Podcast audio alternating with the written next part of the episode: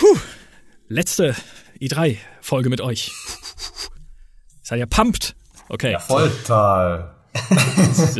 also ich, ich schon.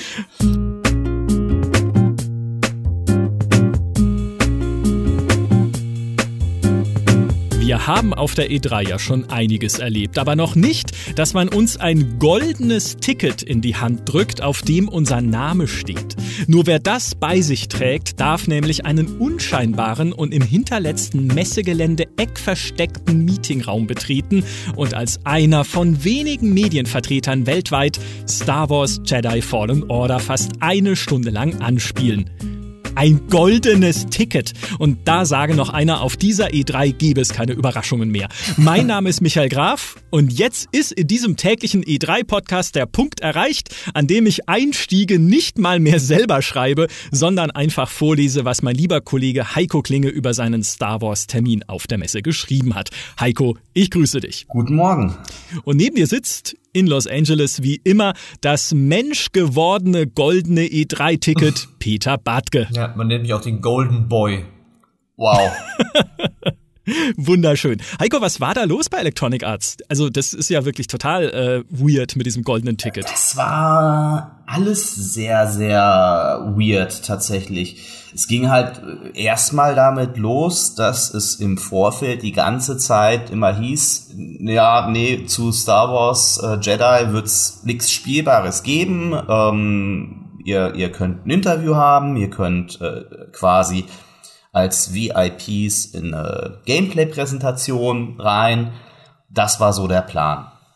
Und ich glaube, eine Woche vor Messebeginn ähm, gab es dann irgendwann so eine ähm, Mail, die aus den USA, dass man zu den wenigen Leuten gehören würde, die Star Wars äh, Jedi spielen dürften und wann man denn Zeit hätte. Und das muss man dazu sagen, dass es nicht zwangsläufig was Ungewöhnliches ist, weil ja sowohl die GamePro als auch die GameStar die, die Ehre haben, als deutsche Leitmedien Teil der Best of E3 Jury zu sein.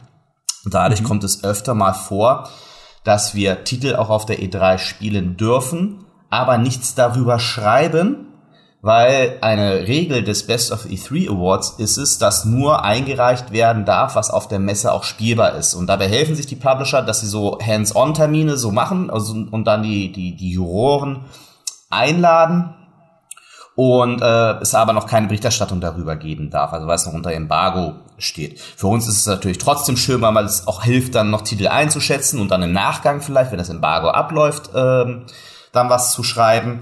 Äh, und deswegen habe ich das in dem Fall jetzt erstmal so gar nicht als was Besonderes empfunden oder so. Aber habe mich natürlich gefreut. Ich, ja, ich finde das auf jeden Fall einen spannenden Titel, auch als Star Wars-Fan. Mhm. Und dann kam dann plötzlich noch mal wenige Tage vor der Messe noch mal eine Mail, ja, äh, you're confirmed. Äh, und dann für 9.30 Uhr am ähm, Mittwoch. Und übrigens gibt kein Embargo. Kannst sofort schreiben. Was? Äh, ach ja, und so, hol dir bitte vorher dein goldenes Ticket ab. okay. Und ähm, dann gab, wo hieß es auch, ja, man sollte sich das goldene Ticket bei EA Play abholen. Genau. Dann waren wir da und dann, da gab es aber nirgendwo ein goldenes Ticket. Die haben sich wahrscheinlich angeguckt, so, was? Was, was, was will der jetzt bei Charlie und die Schokoladen Genau, sollen wir den wirklich reinlassen oder steht der unter Drogen? Beziehungsweise ganz wit und dann ganz später haben wir dann aber noch einen gefunden, den wir dann, der an einer, ähm, an P, äh, ich glaube eine US-PR. Genau. Mhm. Ähm, direkt am äh, Eingang von einem Präsentationsbooth, wo dann auch die ganzen Medienvertreter standen. Und ich so, sag mal, wo kriegen wir denn hier das, das Ticket für den, für den Anspieltermin? Und ich so, psch, psch, psch. das soll keiner wissen. Nicht so laut. Weil sie natürlich dann befürchtet haben, dass dann äh, sämtliche andere Medien auch ja. bei ihnen dann einfallen. Das kon er konnte aber auch nicht sagen, wo es denn nun dieses Ticket gibt. Er meinte aber, ey, komm, du hast da deine Mail mit der Confirmation, das wird schon irgendwie passen. Also bin ich dann da gestern mal diesen ähm, da aufgekreuzt und es war wirklich äh, am, am, am der letzte Raum links am letzten Gang ähm, in, bei den Meetingräumen. Also wirklich, wenn du nicht weißt, wo das ist, siehst du es auch nicht. Und da stand auch, stand auch nur so ein äh, Schild mit Electronic Arts und sonst nix. Und das ist auch nichts Ungewöhnliches, dass halt die Publisher Meetingräume einfach äh, buchen, um Business-Termine zu machen auf der E3. Bin da also hingetapert, hab das denen gezeigt und dann stand dann da auch auf einer Liste und dann meinen sie ja allen er äh, Ernstes noch, ja, ja, hier ist ihr Golden Ticket. ja, toll. um, you can post it on social. Und äh, ah. das ist wahrscheinlich das, was dahinter steckt. Also, dass sie da irgend okay. so einen kleinen Social Media Effekt noch haben, so ein bisschen Geheimniskrämerei. Hey, es gibt da weltweit ein paar Leute. Ich schätze mal, es werden irgendwas zwischen 50 und 100 Leute gewesen sein, denen sie das mhm. äh, auf der Messe gezeigt einschließlich äh, Medien und Influencer. Und ähm, vermute einfach mal, dass sie damit so ein bisschen Social Media Bass erzeugen wollten. Aber das war mir dann doch zu blöd. Wobei, mhm. stimmt gar nicht, ich habe es gemacht auf Instagram. Ja, Aha, auf dem Gamester-Kanal, genau, auf dem Gamester-Kanal. Ja, bisschen gleich auf den Leim gegangen. So einfach Zack. ist Manipulation na, na, heutzutage. Ich, ich, Zack, ja. Ja, wenn mir unsere äh, reizende Community Managerin Tascha schon beibringt, wie man, wie man von der Messe so Insta, es ist als für einen über 40-Jährigen keine Selbstverständlichkeit, wurde ich natürlich dann auch da sofort getriggert, ja wie eine Elster stürzt du dich sofort auf das, was glänzt, ja, in diesem Fall. Ähm, ich finde es aber tatsächlich insgesamt spannend, dass sie diese Anspieltermine ja gestattet haben für äh, Fallen Order, insbesondere noch eine Stunde lang ungefähr, also ja. auch viermal so lang, als dann tatsächlich diese Präsentation auf EA Play auch im Livestream war. Da hatte ich tatsächlich aber auch Glück. Also die, die hm? meisten Termine waren wohl deutlich kürzer. Mhm. Ähm, ich habe hinterher auch noch mit, mit Ray von der GamePro gesprochen. Äh, die hatte auch so einen äh, Termin, weil ne, GamePro auch ähm, Juror ist. Und bei der war es deutlich kürzer. Ich glaube nur knapp über eine halbe Stunde. Äh, wahrscheinlich, weil ich den ersten Termin hatte, die gute Laune, kein Anschlusstermin, keine Ahnung, mhm. der, der Spaß daran hatte, wie oft ich gestorben bin. äh, oder, oder eine Mischung aus allem. Ähm, und deswegen konnte ich da doch sehr, sehr lange spielen. Es waren wahrscheinlich so ungefähr 50 Minuten. Mhm.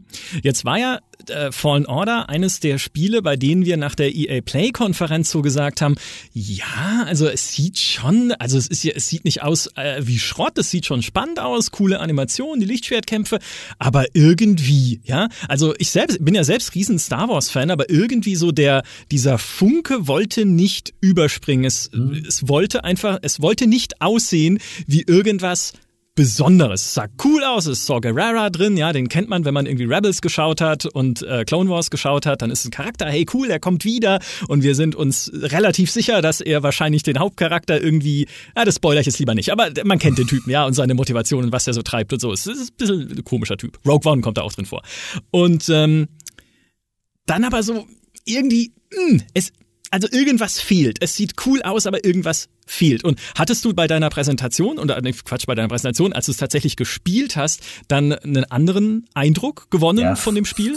Völlig anderen. Also äh, es war plötzlich ein komplett anderes Spiel. Und hm. ähm, interessant war halt tatsächlich auch, dass offensichtlich die Entwickler auch gecheckt haben, dass irgendwie was äh, da schiefgelaufen ist bei der Erstwahrnehmung von Star Wars Jedi, weil er mich dann tatsächlich auch mehr oder weniger immer darauf hingewiesen hat und schau mal hier, was du hier noch erkunden kannst und guck mal da und hier da rote Tür, was könnte das wohl bedeuten? Hm? Na?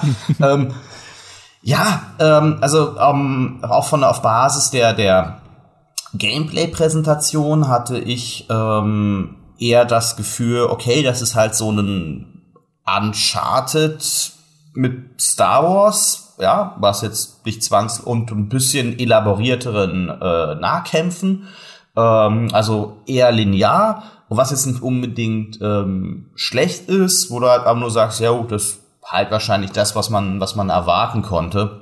Mhm. Und ich glaube, dass ein Problem noch dieses Spiels ist, und da bin ich noch mal gespannt, ähm, ob und wie sich das auflöst, weil das kann ich das hier noch nicht beurteilen. Äh, der, ich finde halt den, den Hauptcharakter relativ mhm. farblos, diesen. Karl Kestis. So, hm, ist ja jetzt cool. Ja. Äh, vielleicht, keine Ahnung, vielleicht soll er dann auch so eine Projektionsfläche für den Spieler sein oder die Story wird durch andere Sachen äh, getrieben, wie BD-1, den, den, den Druiden oder vielleicht Saw Gerrera oder die anderen Charaktere. Da steckt ja schon viel Story drin.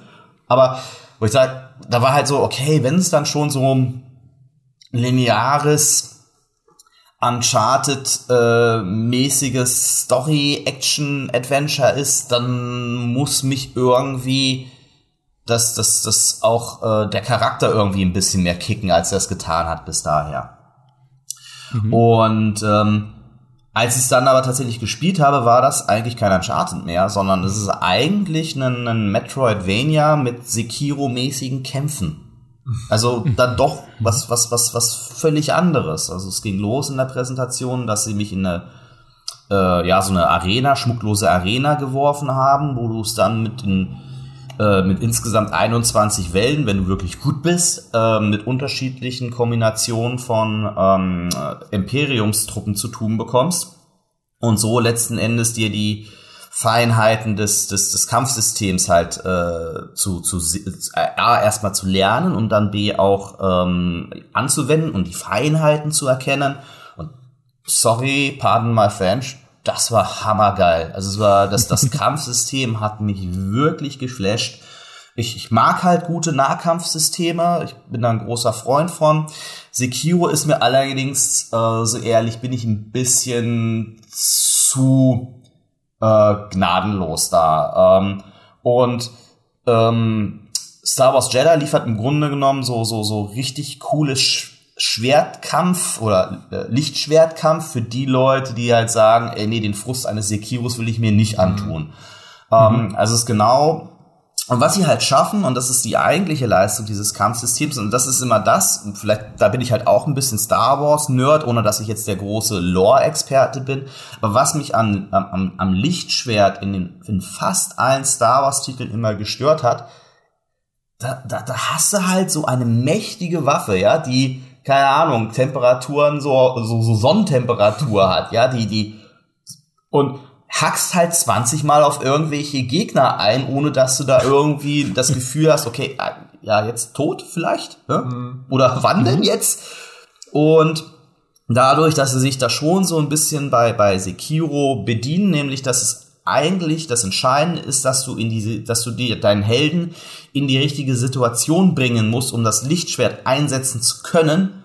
Aber dann ist es fast immer auch tödlich oder zumindest selbst bei so den, den Purge Troopern, also den, den großen, brauchst du, wenn du den so einen richtigen Konterschlag setzt, vielleicht so drei Schläge.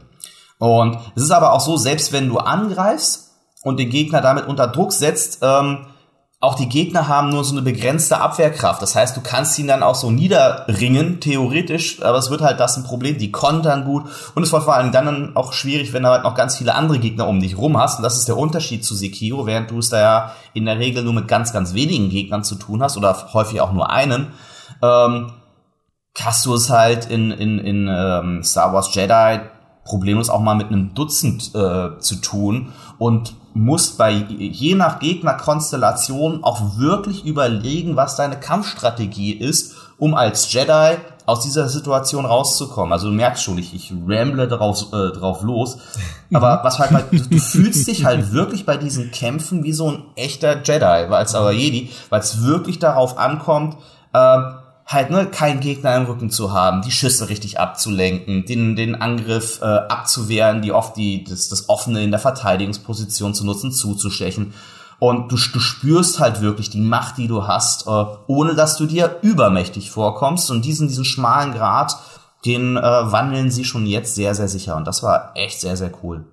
Mhm. Ist ja dann auch ein Kontrast zu sowas wie Force Unleashed, was ja völlig over the top war. Und dann hast du halt irgendwie 40 Stormtrooper, die versuchen dich aufzuhalten. Und du schmeißt sie halt mit einem Wink deiner Hand weg, was ehrlich gesagt immer geil war. Aber ja, da ist es anders. Ja, nicht so ganz. Es hängt halt von der, es hängt halt von der Situation ab. Also du hast schon einen, einen Force Push. Aber wenn da halt nur eine Wand ist, dann fliegt der Sturmtruppler halt gegen eine Wand. Und ähm, dann ist er eine Weile benommen. Also, und, aber verliert jetzt nicht super viel Lebensenergie. Ist ja auch logisch, er hat ja eine Rüstung, ja. Äh, mhm. Wenn der Sturmtruppler allerdings vor einem Abhang steht, ja, und du einen äh, Force-Push machst, äh, dann hat das schon einen anderen ähm, Effekt. Ähm, das ist sowieso sehr, sehr cool, wie da die, die, die Physik auch mit reinspielt, weil du kannst zum Beispiel ja die, ähm, ähm, die, die Blasterschüsse auch abwehren und wenn halt Gegner in diese Blasterschüsse reinkommen, äh, sterben die auch. Oder ähm, es hat halt nicht einen, einen ist halt halt ein Hitbox-System und nicht so wie in Assassin's, den früheren Assassin's Creed Spiel. Das heißt, auch wenn du dann einen äh, Lichtschwertschlag machst und zufällig auch ein Gegner in der Nähe ist, erwischt er den auch. Also das, das fühlt sich alles, es fühlt sich halt richtig an. Es fühlt sich so an, mhm. ohne dass es natürlich selbst jemals schon ein Lichtschwert gekämpft hätte, aber es, es fühlt sich so an, ja, ungefähr so könnte das sein. Und natürlich wird's ja auch auf jedem Planeten, weil es gibt wirklich viele davon, sagen sie, auch wieder eine Unterschied, eine, eine andere Fauna und sie versprechen, dass sich auch quasi die Kämpfe auf jedem Planeten wieder anders anfühlen sein. Auf Kashyyyk, ah. was jetzt hier Teil der Demo war, gab es ja auch wieder diese, diese Riesenspinnen und Käfer und auch die interagieren wieder äh, mit den, äh, mit den Imperiumstruppen. Das heißt, die sind auch auf das Imperium nicht gut zu sprechen, beziehungsweise haben sie wahrscheinlich einfach Hunger. Ähm, so dass du teilweise auch so einfach einen Kampf beobachten kannst zwischen den äh, äh, Sturmtruppen und den Spinnen und dann überlegst, ja, greife ich jetzt ein, greife ich erst später ein. Ja, es äh, obliegt dann auch dir. Hm. Ja, wobei das ist ja auch was, wo ich schon nach der ersten Demo gesagt habe, oh ja, das ist ja genau das, was ich von Star Wars erwarte, Riesenspinnen und Käfer, das hat in Star Wars Battlefront 2 schon so super funktioniert. Aber da, das, deswegen habe ich diese Präsentation auch nicht verstanden, weil das Star Wars Universum gäbe dir ja so viele Möglichkeiten für coole Encounter, coole Bosse, coole Kämpfe. Sie deuten ja dann auch irgendwie den ATST noch an in, einer, in äh, ein paar ja. Schnipseln, die man irgendwie da gesehen hat und so. Ja. Ähm, ah, da hätte man, also wer weiß, was noch alles drinsteckt, aber man hätte irgendwie was viel Cooleres noch wählen können für die Präsentation. Ja, wobei ich ganz ehrlich, dieses, diese Anfangsszene, diesen, diesen 8080 äh, zu erklettern, dann äh, zum ersten Mal das Innenleben in dem Sinne eines 8080s zu sehen mhm. und dann äh, auch den halt wirklich einzusetzen in der Rail-Shooter-Sequenz, so als, als, das fand ich schon auch als Star Wars-Fans, ja, äh, als Star Wars-Fans eigentlich ganz geil. Aber auch das wurde ja, glaube ich, nicht in diesem Trailer gezeigt, nicht für die Öffentlichkeit. Mhm. Das haben wir ja, das war Teil, so. dass wir ja. auf der Messe gesehen haben. Oh. Ja, also man kann übrigens ein AT-80 erklettern und dann übernehmen und dann in der Shooter-Sequenz eine gesamte Imperiumsbasis einäschern. Ja. Das glaube ich erst, wenn ich sehe. Footage or it didn't happen. Aber das ist genau die Gretchenfrage bei der ganzen Sache warum? Ja, kennen die ihr eigenes Spiel nicht und wissen selber nicht, was cool dran ist? Warum präsentiert man ein Spiel dann mit so einer ehrlich gesagt halt nicht sonderlich beeindruckenden Demo im Livestream. Wir hatten ja, es war ja dasselbe, was du gestern ein bisschen angedeutet hast bei Marvel's Avengers, mhm. wo auch äh, die Präsentation im Livestream, jetzt, da gab es nicht so viele Spiele, äh, so viel spielbares Spielszenen selber zu sehen, sondern hauptsächlich Story-Trailer, aber wo das auch irgendwie dem Spiel nicht so richtig gerecht geworden ist, was sie dann hinter verschlossenen Türen euch gezeigt haben. Also Why? Warum macht man sowas? Das ist tatsächlich eine gute Frage, weil Star Wars Jedi kommt ja auch noch hinzu, dass es kein lineares Spiel ist, sondern dass du im Grunde genommen diese, diese Planeten wie in ähm, Metroid Prime, falls ihr es gespielt habt, also damit ist es sehr, sehr vergleichbar, so ja. größere Welten sind, die du aber noch nicht auf Anhieb erkunden kannst, weil dir noch bestimmte Fähigkeiten oder deinem Druiden bestimmte Fähigkeiten fehlen. Du hast zum Beispiel so eine, Zeit, so eine Macht-Zeitverlangsamung und kannst dann durch, so durch drehende Ventilatoren durch oder ähm, dein Druide kann Maschinen überladen und so neue Wege freimachen. Und das wirkt sich aber nicht nur auf den Planeten aus, auf dem du gerade bist, sondern auch noch auf andere Planeten. Ähm, und wenn du quasi, du hast ein eigenes Raumschiff und auf das kannst du, in das kannst du halt reingehen und dann da hast du quasi so eine Galaxiekarte, auf der sind dann wieder mehr die Planeten zu sehen. Und das Coole ist, du kannst jeden dieser Planeten auch wieder aufrufen und dir von denen eine Holomap anzeigen lassen und siehst dann dort, okay, hier mit meinen neuen Fähigkeiten sind hier rote Bereiche plötzlich grün äh, geworden. Uh, was mag sich da wohl ver verbergen? Da muss ich noch mal hinreisen. Also das Spiel ist grundsätzlich viel, viel offener, als es auch der Trailer gezeigt hat. Sie haben mir jetzt im Nachhinein erklärt, naja, äh, es ist halt schon auch ein storylastiges Spiel und es gibt halt bestimmte Schlüsselstellen, die wir eben wie die Landung auf Kashyyyk und die erste Begegnung mit Saw Gerrera, und ja, das ist ein Schlüsselmoment, mhm. halt ähm, das nennen sie auch Star Wars Momente. Das sind unsere Star Wars Momente. Und da führen wir dich ein bisschen enger, bevor wir dich dann wieder ähm, in, die, in die Welt quasi frei entlassen. Und ja, warum? Ähm, ist tatsächlich, ich, ich, ich check's nicht. Ich check's wirklich äh, nicht. Ja, ich könnte mir also ein paar Gründe vorstellen. Also zum Beispiel einfach, äh, ja, es gibt ja immer die berühmten Fokusgruppentests und das ist einfach vielleicht eine Falscheinschätzung, dass du sagst, auf dieser Messe, sagt dann einer von der PR, ja, auf der Messe, da müssen wir Action, was Schnelles zeigen. Irgendwie, wir wollen ja die Massen begeistern. Wir wollen, ja, Star Wars muss irgendwie zu sehen sein. Ähm, und dann sagt man sich, okay, dann wäre es vielleicht nicht so gut, wenn wir da jetzt erst eine langsame Sequenz machen, wo du erstmal nur so rumläufst und sagst, ach, die Tür ist zu. Das, dann sagt der PR-Typ, ja, das ist doch langweilig, ja. Es kann auch sein, dass die Leute sich nicht auskennen mit, mit, ja, es gibt ja auch Leute, dass, dass beim Publisher auch manchmal Leute sitzen, die ähm, Entscheidungsgewalt haben und sich gar nicht so nicht so über Spiele so wirklich Bescheid wissen oder die nicht so genau wissen, was die Leute vielleicht wollen draußen. Die sind auch, ist ja auch vieles rumraten, sage ich mal, ähm, was denn jetzt die Leute unbedingt wollen. Ähm, und was bei E3 halt immer so ist, ist halt immer dieses, wir müssen die Leute richtig von Moment eins abholen und müssen ganz, damit sie nicht die, die, die, ja, die Geduld verlieren oder langweilig wird. Und dann hast du doch dieses amerikanische Publikum, das ja immer, ähm, wo die Leute, wo auch die vielleicht auch das Klischee ist, dass die eben nicht so eine große Aufmerksamkeitsspanne haben, dass die mhm. was zum Jubeln haben wollen. Äh, und da wäre dann so ein Metroidvania-Erklärung oder ein Kampf, wo du halt vielleicht, was ich übertrieben gesagt, fünf Minuten mit einem Gegner kämpfst, ähm, dass das einfach nicht spannend genug wäre in, diesen, in den Augen dieser Leute. Und was mir noch okay. vorstellen kann, dass einfach auch kommt, dazu kommt, dass natürlich so eine Demo ja auch vorbereitet werden muss, poliert werden muss kann man jetzt sagen, vielleicht war das noch nicht ähm, einfach noch nicht auf dem Level, wo sie ähm, da ähm, sagen, dass sie es allen zeigen. Das wollten wollen, sie ja. noch nicht allen zeigen, weil da vielleicht mal eine Textur glitscht oder so, ja, äh, weil da mhm. mal ein, ein, ein Ragdoll-Effekt irgendwie ein, kann sein, dass es einen lustigen oder vielleicht auch peinlichen ähm, Fehler macht oder so und dann sagen, ja, okay, das können wir jetzt nicht zeigen. Wir haben hier noch die Sequenz, die ist wunderbar, die funktioniert schon, die ist schon fertig, da hat der Leveldesigner schon alles gemacht, die Assets sind alle fertig, lass uns lieber das zeigen. Und da gehen wir lieber sicher, dass da kein, äh, nicht auf Twitter und äh, YouTube dann die ganzen Bug-Videos äh, kommen später.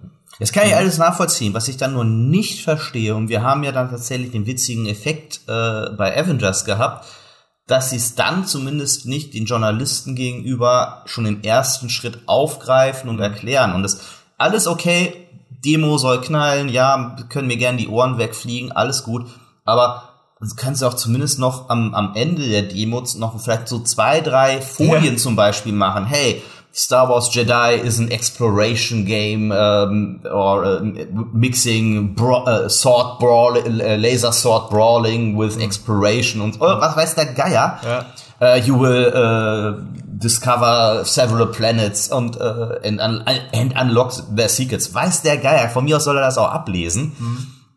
Und es war halt so bei uns, bei, bei mir war es noch so, bei meiner Avengers-Präsentation, wir hatten quasi die allererste, da haben sie halt nur diese Demo äh, gespielt und du bist halt rausgegangen und hast dir gedacht, yo, Call of Duty mit Superheld, wie ich dann auch schrieb in meiner Preview, genau. so dass ich dann hinterher noch eine relativierende News schreiben musste, nachdem ich das Interview hatte, um dann noch mal ein paar Fragen zu stellen. Ja.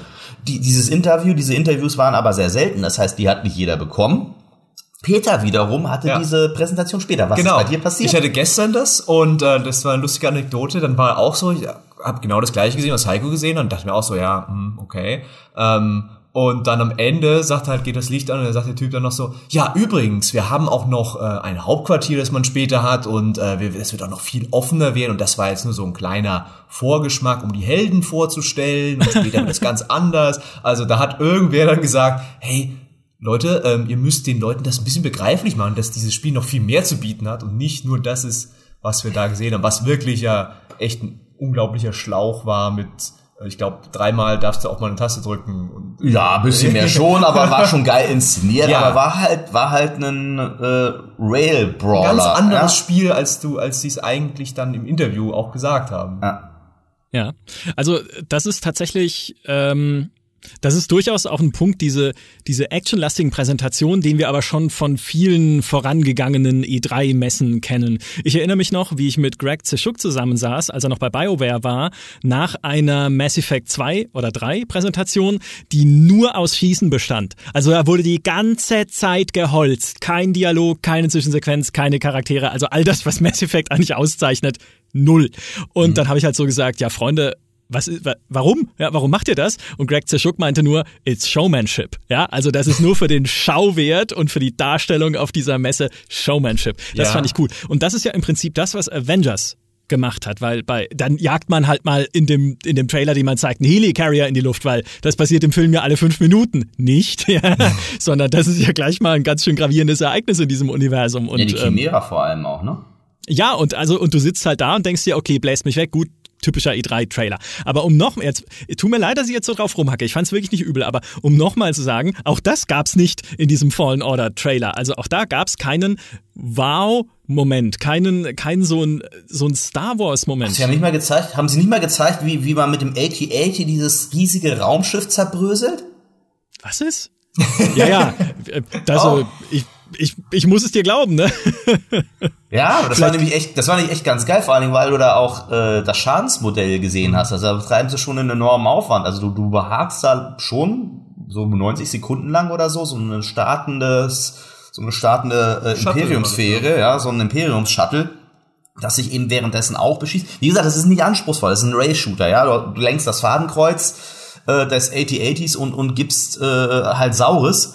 Ähm, aber du siehst dann halt wirklich, wie, äh, wie, wie, die, wie deine, deine Schüsse auch, auch Schaden verursachen. Und das ist, das ist schon echt beeindruckend. Äh, ja, schade, dass du es nicht gesehen hast. äh, aber ich muss da vielleicht auch mal eine, eine, eine Lanze brechen. Ähm, das eine ist ja Star Wars Jedi und Avengers, das sind die beiden großen Action-Adventure-Blockbuster-Produktionen im nächsten halben Jahr. So. Ähm, die auch an ein sehr amerikanisches äh, äh, Publikum gerichtet sind. Es war tatsächlich sogar bei, bei, bei Square war es sogar im Vorfeld immer so äh, witzig, da weil sie natürlich nicht offen über die Spiele äh, reden durften. Und deswegen haben sie mir gesagt, äh, äh, Eastern Game and Western Game. und Eastern Game war halt vorhin Final Fantasy VII Remake und ähm, Western Game eben Avengers.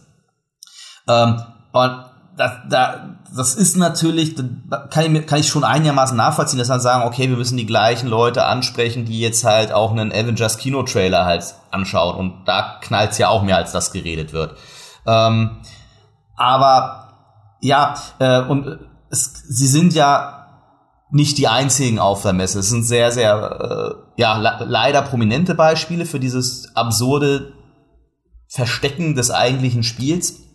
Es geht aber auch anders. Ich war gestern zum Beispiel bei The Outer Worlds und die haben wirklich ähm, das Spiel eine halbe Stunde lang so gezeigt, wie es all, wie es wirklich ist, mit allen Konsequenzen. Ja, also da waren dann vielleicht 80 Prozent Reden, Laufen, Questen und 20 Prozent Ballern.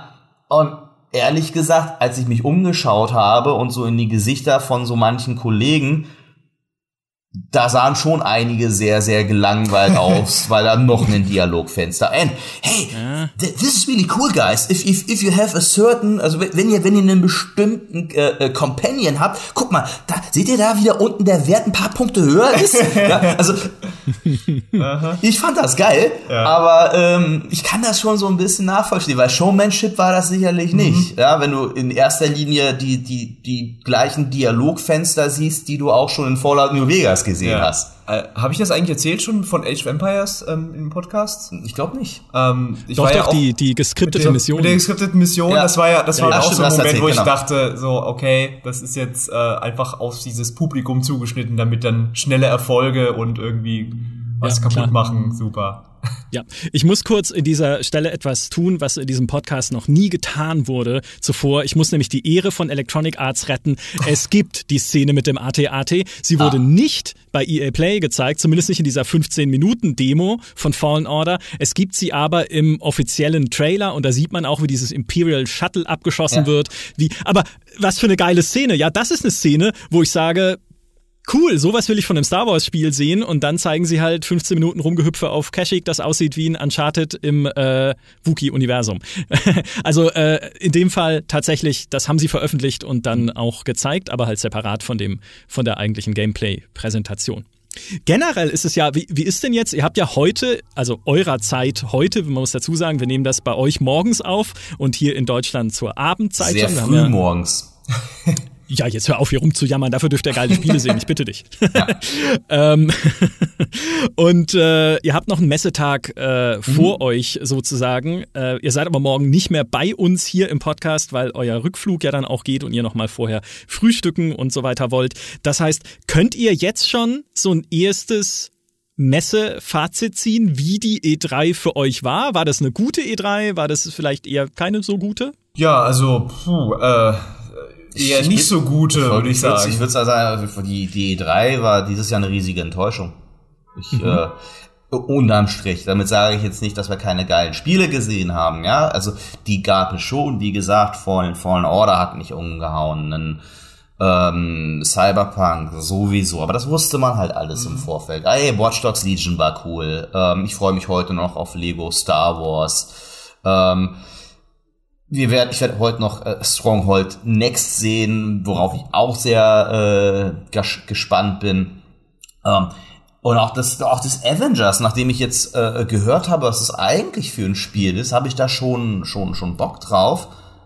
Und äh, gestern, wie gesagt, ich habe gestern noch Borderlands 3 spielen können, was halt auch Borderlands 2 in größer und schöner ist, was genau das ist, was ich gerne hätte. Mhm. Ja, also es gab schon sehr, sehr gute Spiele aber es gab fast keinen so Moment, wo du dir gesagt hast, okay, wow, über, über dieses ja. Spiel werden jetzt, wie gesagt, mit Ausnahme von Cyberpunk, aber das wusste man vorher, über dieses Spiel werden die Leute jetzt die nächsten Monate reden oder genau. hier kommt plötzlich was, mit dem keiner rechnet. Auch da muss man wieder sagen, okay, vielleicht jetzt aus, natürlich aus der Sicht eines PC-Spielers. Nintendo hatte den, den Riesen-Coup mit äh, Breath of the Wild 2 da die Nintendo schaue ich mir heute auch noch an, aber ja, ähm, es war irgendwie, und du spürst es auch auf der Messe, wenn du, es ist unfassbar viel weniger los als die letzten Jahre. Also wenn du über die Showfloors äh, läufst, es sind weniger Menschen da, es ist, ähm, mhm.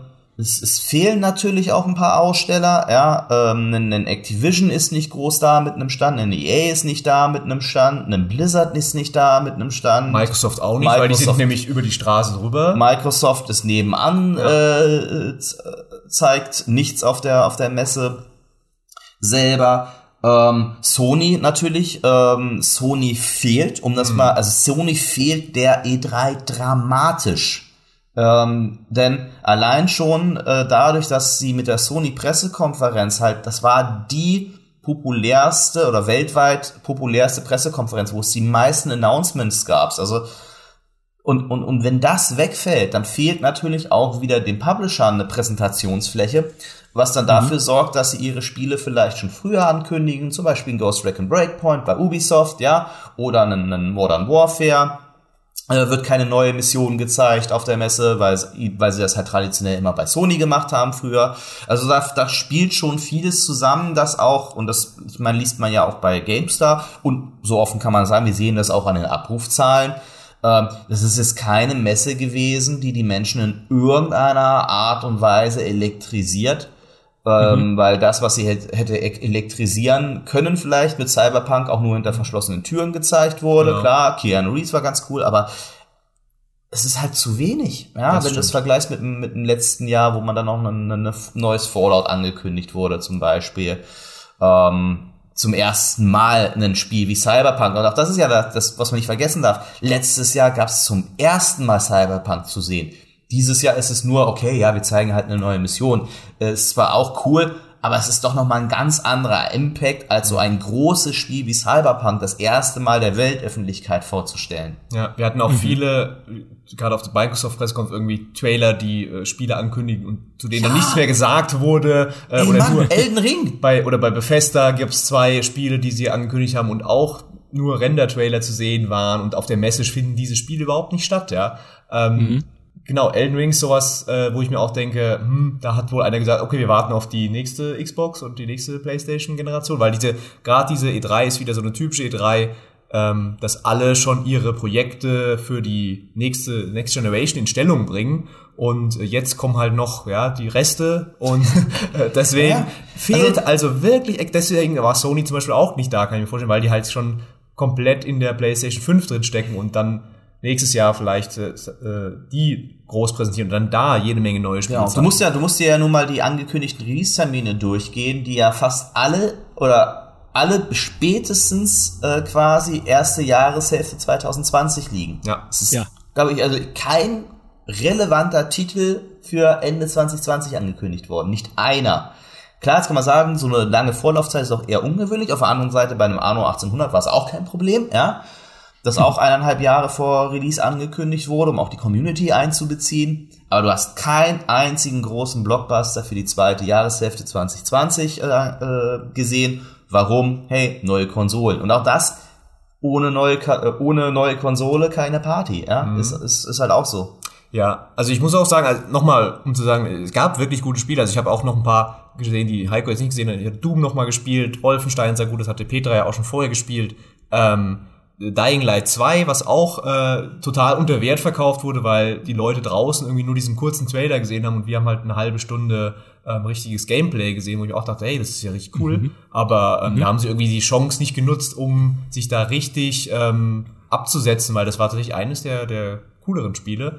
Äh, aber ähm, du musst halt, wenn du wirklich hier vor Ort bist, dann musst du nur durch diese West Hall gehen. Die E3 ist ja in diese zwei Hallen aufgeteilt und in der West Hall waren früher halt Microsoft, Sony, Nintendo. Und da war es absurd voll natürlich, weil alle Zelda Breath of the Wild spielen wollten, nebenbei bei, äh, bei der Xbox äh, irgendwas angucken, neue Forza, Halo, Gears of War und Sony halt, wie bekannt. God of War, ne, da, ja. da God of War, äh, Horizon, Zero Dawn ähm, und dann noch 100 Anspielstationen mit Indie-Spielen und was nicht alles. Also das war proppevoll in dieser Halle. Und heute gehst du da durch, das ist da, da kannst du so spazieren, hast du neben dir wirklich fünf Meter frei, weil kein Mensch da ist. Alles nur bei, bei Nintendo auf der einen Seite und auf der anderen Seite, zum Beispiel wo der Sony-Stand war, da ist jetzt einfach so, stehen da Sofas rum, da kannst du dich hinsetzen. Ähm, da merkst du, da siehst du es halt richtig, wie diese Messe halt geschröpft wurde eigentlich dieses Jahr. Du siehst es auch daran, dass, also, was ich da auch sehr bezeichnend finde, ist der Stand von 2K. Ja, dass er durchaus ein großer, relevanter Publisher ist. Und, ähm, weil die haben echt unfassbar viele Anspielstationen und der Stand ist gigantisch. Also, es ist wirklich gigantisch. Aber sie haben ein Spiel. Ja. Das stimmt. Borderlands 2. Und der gesamte Stand ist gebrandet auf Borderlands. Die, die spielen dort alle Borderlands. Also da spielen wirklich jeden Tag hunderte äh, von, von, von äh, Menschen Borderlands 3. Äh, und halt die, die Demo, die ist so ungefähr 15 bis 20 Minuten lang, ist ganz geil. Äh, aber boah, wenn dann so Borderlands 3 das Publikumshighlight ist der Messe, puh, nichts gegen Borderlands. Also es wird ein super cooles Spiel. Ich freue mich da sehr drauf. Und ähm, die machen echt genau, ich bin- kann, man kann ihnen, glaube ich, gar nicht dankbar ge genug dafür sein, dass sie aus dem Ding keinen ähm, Online-Service, Li äh, Live-Online-Service Loot-Shooter gemacht haben, sondern wirklich wieder das, das bringen, was halt einem Borderlands 2 so, so fantastisch gemacht hat.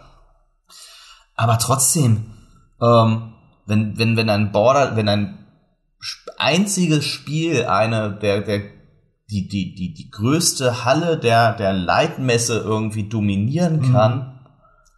Puh. Ja, es sind wirklich wenige, wenige Spiele pro Publisher zu sehen. Zum Beispiel bei Capcom ist auch so ein Riesenteil mit, mit Monster Hunter. Monster DLC. Hunter World Iceborne, ja, ja, nicht nur DLC, ja, äh, schon, ne, wieder eine neue. Iteration und, und wird schon größer sein, Genau. aber ähm, ja, auch das, ne? Nichts, nichts Neues von nichts Neues von Capcom, kein neues Resi, ja, Mhm. ähm, auch das sind ja Dinge, die da nicht passieren. Ja. Es gibt ja den alten, äh, vielleicht, weil das, weil du gerade nichts Neues gesagt hast, es gibt ja den alten Running Gag äh, bei der GameStar, die News nichts Neues zu Halo, die äh, wir jahrelang immer wieder vor uns herrotiert haben, als ja das erste Halo noch für den PC angekündigt war und es gab aber lange nichts Neues dazu. aber das alleine zu sagen war schon immer wieder, hat es immer wieder Aufmerksamkeit gebracht. Ähm, was ist, es ist dann wirklich noch so ein Zusammenkehren der alten Konsolengeneration jetzt auf der E3 gerade, bevor nächstes Jahr die schönen neuen aus der Garage gerollt werden, kann gut sein. Was ich dann aber nicht verstehe, das heißt, nee, falsch, ich verstehe es schon, weil die Konsolen nun mal die Industriezyklen bestimmen, gerade bei Ga beim Gaming, zumindest beim Premium AAA Gaming, um das es ja auf der E3 hauptsächlich geht, Mobile und Free-to-Play und so, traut sich da ja traditionell oder braucht diese Messe überhaupt nicht, sagen wir es so, die, die Nee. trauen sich da schon, aber sie brauchen es nicht, weil Nee, das die machen haben lieber die bei nicht Apple. Keynote, ne? Zum Beispiel, genau, eben, da geht man halt auf die Developers Conference oder sowas. Ähm, was ich dann nicht verstehe, ist die PC Gaming Show. Weil ich bin ich bin heilfroh, dass es diese Show gibt. Ich bin PC Gamer auch sehr dankbar dafür, dass sie halt dieses Fanal des PC-Spielers hochhalten.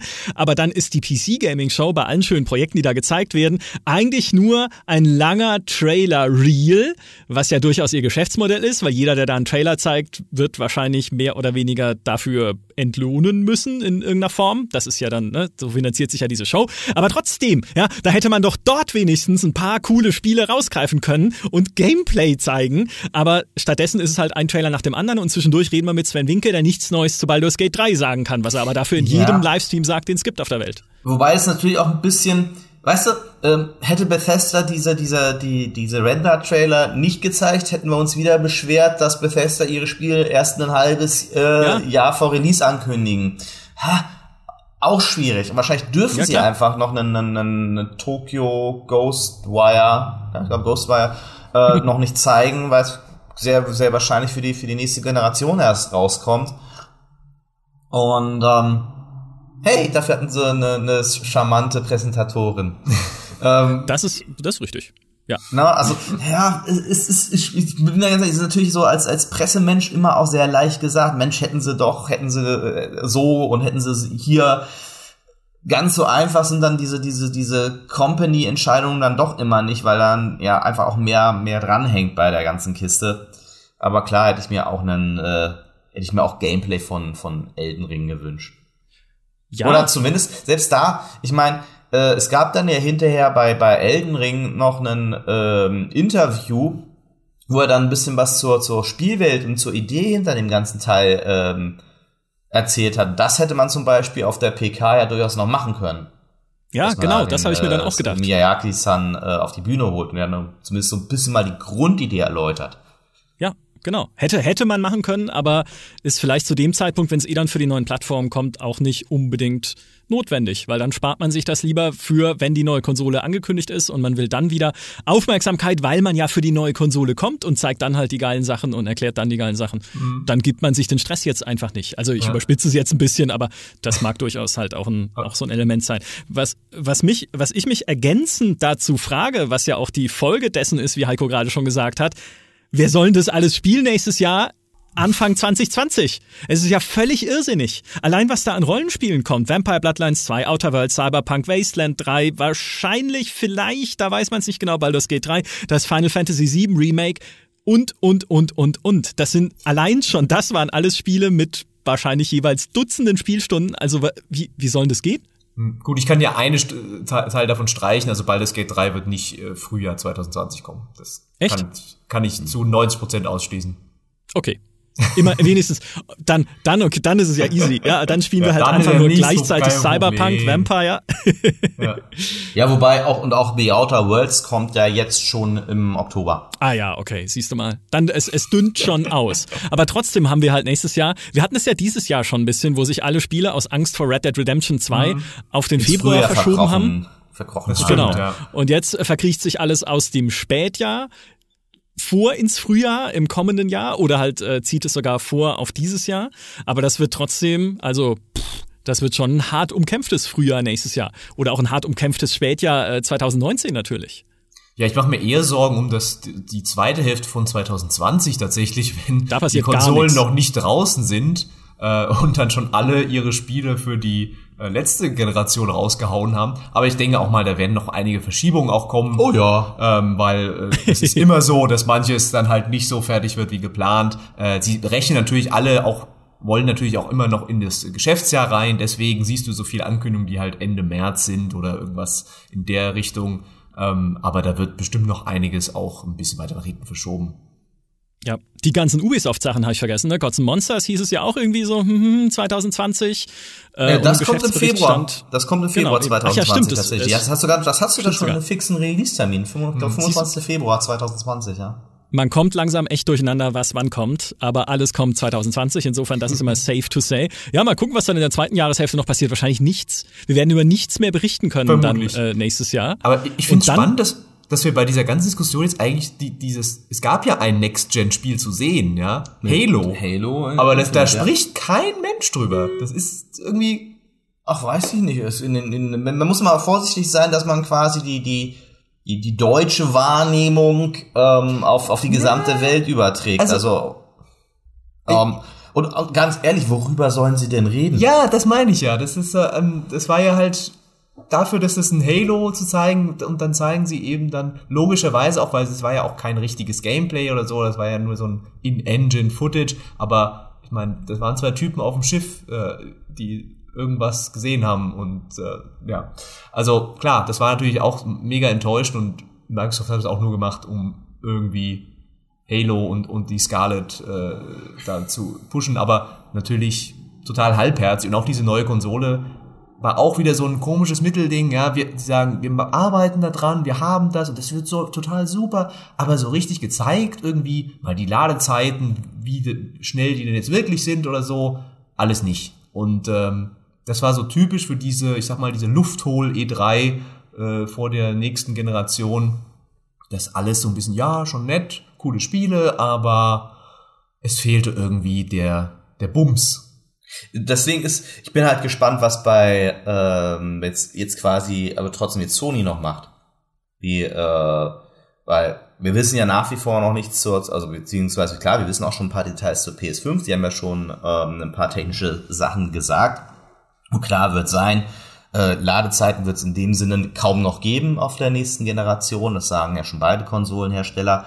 Ich bin jetzt halt tatsächlich nur gespannt, ähm, wann da wirklich jetzt was passiert und wann da genau der Bums oder der Knall ähm, passiert. Denn ich kann mir nur schwer vorstellen, dass beide Konsolenhersteller ähm, in den direkten äh, mhm. Zweikampf auf der E3 wieder gehen. Also ich bin relativ sicher, dass Sony entweder vorher oder nachher noch was machen wird, je nachdem, wie weit sie eben sind.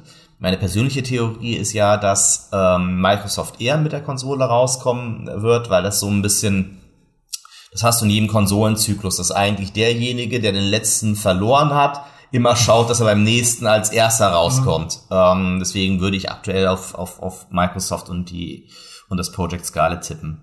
Ähm, ja. Aber klar, das wird dann noch spannend, wie da der Einfluss wird.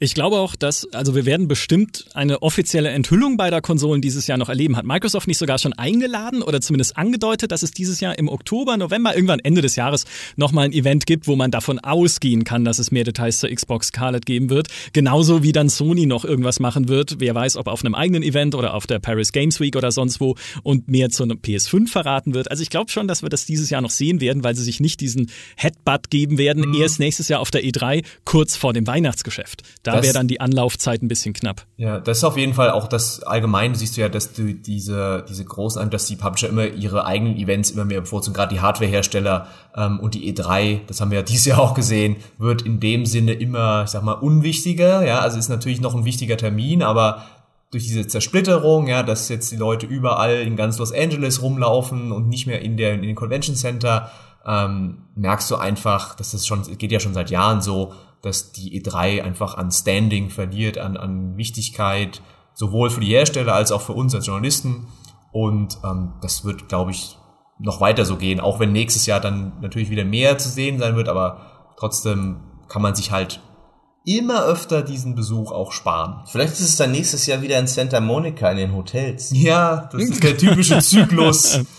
Und, äh, Na, ich glaube, nächstes Jahr, da, also ich glaube, nächstes Jahr werden wir dann schon die Next-Gen-Games in ihrer vollen Pracht sehen Natürlich. und wie sie uns, ne, wie sie uns zum Weihnachtsgeschäft äh, zum Kauf verlocken wollen dann im Endeffekt. Weil da kommt dann wahrscheinlich, wahrscheinlich gibt es nächstes Jahr einfach zwischen April und November, wenn voraussichtlich, würde ich mal sagen, die neuen Konsolen erscheinen, eine gigantische Lücke von gar nichts. Ja, also da erscheint einfach nichts. Und dann im November ballern dann alle ihre Launch-Titel auf die äh, großen Plattformen und wollen halt möglichst äh, fancy aussehen. Übrigens noch zu Halo Infinite, auch das ist ja interessant. Zu Halo Infinite hat dann äh, 343 Industries, ich finde, das ist ein mega Zungenbrecher, hat dann, haben die Entwickler dann noch zur, parallel zur zu diesem Halo-Trailer auf der Microsoft-Pressekonferenz dieses Jahr einen Blogpost veröffentlicht, in dem sie nochmal ein bisschen mehr erklären, was eigentlich, also nicht so sehr ins Detail gehen, was das Spiel jetzt ist, aber zumindest halt erklären, okay, was sind eigentlich unsere Ansätze bei der Story, was kann die Engine, wie, äh, was ist der visuelle Stil, den wir anstreben. Mhm. Also auch da haben sie halt ihren Blogpost angenommen, yeah. um dem Ganzen nochmal ein bisschen mehr Tiefe und ein bisschen mehr Infogehalt äh, zu geben und so ein bisschen also es liest sich so wie so ein Mission Statement, ja, was wir wollen, was wir für euch machen wollen und wen wir mhm. ansprechen wollen mit diesem Spiel und was es euch bieten soll auch das hätte man ja vielleicht dann noch auf einer Bühne sagen können, damit die Leute wenigstens was haben, worüber sie sprechen können. Ja, das ist aber wirklich diese, ich, für mich ist das die, so Ausdruck dieses allgemeinen Trends, dieser Zersplitterung und auch dieser Community-Nähe gleichzeitig, dass die Leute halt im Internet ihre Sachen gehen auf Reddit äh, in ihren äh, Halo-Thread äh, und sehen das, dass da einer gepostet hat, dann diskutieren die darüber und nicht mehr dieses, naja, das ist ja auch schon wieder 20 Jahre her, oder war die E3 so, wir gehen ein, einmal im Jahr, gehen die Journalisten hin, bringen die geilsten Neuigkeiten zurück, die dann auch nicht gleichzeitig im Internet stehen waren, weil da gab es das noch nicht in der Form so, äh, dass du mhm. alles gleich lesen konntest auf Twitter, auf Reddit und so. Ähm, und äh, das sieht man halt immer häufiger, dass die Leute halt, dass die Entwickler halt den direkten Kontakt suchen zu ihren Fans ähm, und ähm, diese, diese Show, finde ich, ähm, ist natürlich immer noch wichtig für Zugriffszahlen auf Twitch und was nicht alles, aber verliert an Bedeutung irgendwo. Mhm. Was man übrigens noch äh, bei Halo Infinite ganz kurz, be bevor ich meinen Rant dann beende jetzt über das Spiel, was man da noch sagen kann, ist, äh, was äh, Free, die Entwickler auch beschädigt haben, ist, es kommt auch für die Xbox One.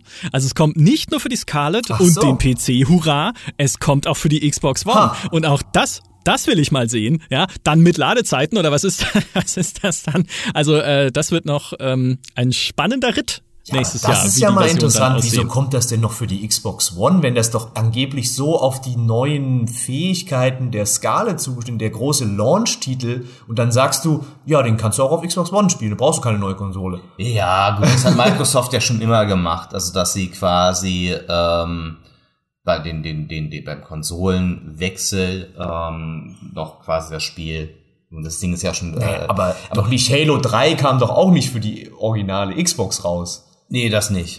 Aber so was zum Beispiel auch beim Zelda Breath of the Wild kam sowohl für die Wii als auch für die Switch raus. Also ja, ähm, das finde ich jetzt nicht so super überraschend. Ähm, ja, man sollte halt dann idealerweise einen Unterschied erkennen können. Ja, oder es heißt, hey, sie sagen ja auch, der Release von Halo Infinite ist Holiday 2020, also die Weihnachtszeit äh, des Jahres 2020, wahrscheinlich im November. Und äh, wer weiß denn, ja, wie weit die ähm, Microsoft-Ingenieure schon sicher sind, dass ihre neue Xbox Scarlett tatsächlich zum Weihnachtsgeschäft fertig wird? Sehr sicher. Oder ob na, ich denke schon auch, aber wer weiß, ne? Vielleicht irgendwie dann, dann macht halt der siebte Chip von links irgendwie Sperenzchen beim oder ein Pentium-Divisionsfehler ist drin oder so und sie müssen es doch noch leicht verschieben, dann bringt man halt trotzdem erstmal die Xbox One-Version raus. Die können die Nie Leute ja dann auch. Leben. Nie das glaube ich auch nicht. Nee. Das ist ja auch, es ist ja auch, man muss ja auch dran denken, dass die Leute ja auch schon ihre Dev-Kits haben, ähm, dass das ja. alles jetzt eigentlich. Ich habe selbst keine Ahnung, wie eine Konsole produziert, aber ich könnte mir vorstellen, dass jetzt eher schon das alles. Es wird schon, es wird schon gebaut. Ja, genau. Dass ja. jetzt einfach produziert wird und ähm, die, die alles, was die Specs sind, das ist alles schon fertig. Geheim, äh, Geheimhaltung wird schon, ja. wird schon produziert, werden da zumindest schon die Einzelkomponenten produziert. Und äh, also ich möchte nicht der CEO von, von Microsoft sein oder geschweige denn Phil Spencer. wenn, wenn der Release einer Konsole verschoben werden muss. Hm. Heidewitzka, dann war er aber Holland in Seenot. Ja, du, Herr Natella, wir haben doch da diese Xbox Scarlet und die soll doch richtig geil werden. äh, können wir die vielleicht noch drei Monate? Oh, okay, ich bin entlassen, ja. alles klar. Ähm, also da, definitiv, ja, also ich glaube auch nicht, dass sie es machen würden, aber ich wollte es nur mal als äh, Hypothese in den Raum werfen. Und auch die PlayStation 5. Wir hatten ja schon im, warte, was haben wir jetzt? 2019, wir hatten ja schon letztes Jahr und sogar schon im Jahr davor Andeutungen gehört von Entwicklern, unter anderem bei DevPlay bei GameStar Plus, dass sie ja schon PS5 Specs, also schon die, die Daten der Konsole da haben und irgendwie auch schon angedeutet, erste PS5 Dev-Kits, auf denen man entwickeln kann, also so Entwicklungskonsolen. Also das ist, das ist ja alles schon äh, unterwegs. Umso frecher, dass die Spiele nicht zu sehen sind, umso frecher. Aber gut, jetzt haben wir, jetzt haben wir auch äh, geklärt. Warum? Alles klar, das war ein Fazit zu einer E3, äh, die wir eher so meh fanden. So, ich würde es mal so zusammenfassen, ne? Meh. Jetzt eher so außer meh. Cyberpunk, ja. ja. Gott, ey, man muss ja froh sein, dass es Cyberpunk gibt. Ja, wenn ja. wir Cyberpunk nicht gehabt hätten, dann würden wir jetzt da sitzen und sagen, ja, es gab schon vieles, aber so richtig der die die Bombe hat keiner gezündet. So, mal gucken, was es da nächstes Jahr sein wird. Cyberpunk 2078 dann direkt als Episodenspiel hinterher. Völlig unwahrscheinlich, ja. Vermutlich. Um hier nur mal Der erste DLC wahrscheinlich einfach. Wer weiß, ja, wie bei Witcher, Plattenwein und so, äh, oder Hearts of Stone. Danke euch vielmals, dass ihr fünf, nee, vier Podcasts lang durchgehalten, nee, fünf, ich kann nicht mehr zählen, ich, ich glaube fünf waren es, das ist Folge sechs. Ich vier. Ja, Genau, also dass ihr so lange durchgehalten habt. Tatsächlich morgen lasse ich euch in Ruhe euer Frühstück genießen, bevor dann der Rückflug geht. Das wird anstrengend genug, zwölf Stunden im Flieger und werde mit Maurice Weber und Dimitri Hallei, wer kennt sie nicht, ein weiteres Messefazit ziehen hier, ein bisschen aus unserer etwas persönlicheren Sicht, aus München, ja, und was wir hier so erlebt haben und was wir bemerkenswert fanden und was nicht und äh, was das alles mit E3-Toiletten zu tun hat, knickknack, das als kleine Andeutung. Mm. Vielen Dank. Vielen oh, Dank, oh, Heiko. Darf ich noch, darf ich noch äh, wenn wir schon bei E3-Toiletten sind, darf ich noch die ekelhafteste Geschichte der E3 erzählen? Ich weiß nicht, müssen wir das rauspiepsen in irgendeiner Form? Nein, nein, nein. Aber nur wie anders die Outer Worlds war. Ähm, mhm. Die Mission, die man da gespielt hat, hat in einem Schweinezucht, also war eine Schweinezuchtfabrik, hm, ähm, diese, diese Schweine, die dort gezüchtet werden, auf denen wachsen Tumore, die nach Schinken schmecken. Und dann, und dann, wenn diese Tumore quasi ja zu reif. groß werden, einfach reif werden und abfallen, sodass dann diese Tumore eingesammelt werden, um dann für diese Firma dann halt Schinken zu produzieren. Ja, äh, da fällt mir auch nichts mehr ein. ah, so. das ist ja cool. Das ist ja mal cool.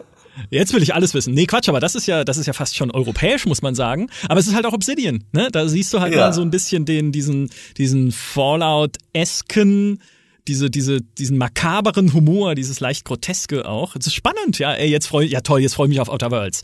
Dankeschön. Oh. Ja, nur das ist das, was wir, das ist das, was wir nicht wollten positiv über Spiele reden hier im GameStar Podcast. Nein, Quatsch. Nochmal, äh, vielen Dank, Heiko und äh, Peter. Ich wünsche euch einen erfolgreichen letzten Messetag und guten Heimflug. Und allen, die uns zugehört haben, wünsche ich einen schönen restlichen Morgen, Abend oder Tag, je nachdem, wann ihr diesen Podcast gehört habt. Vielen Dank, dass ihr uns zugehört habt und wir hören uns am Samstag wieder mit unserem dann abschließenden Messefazit. Macht's gut, ihr Lieben. Bis dann. Tschüss. Ciao. Tschüss.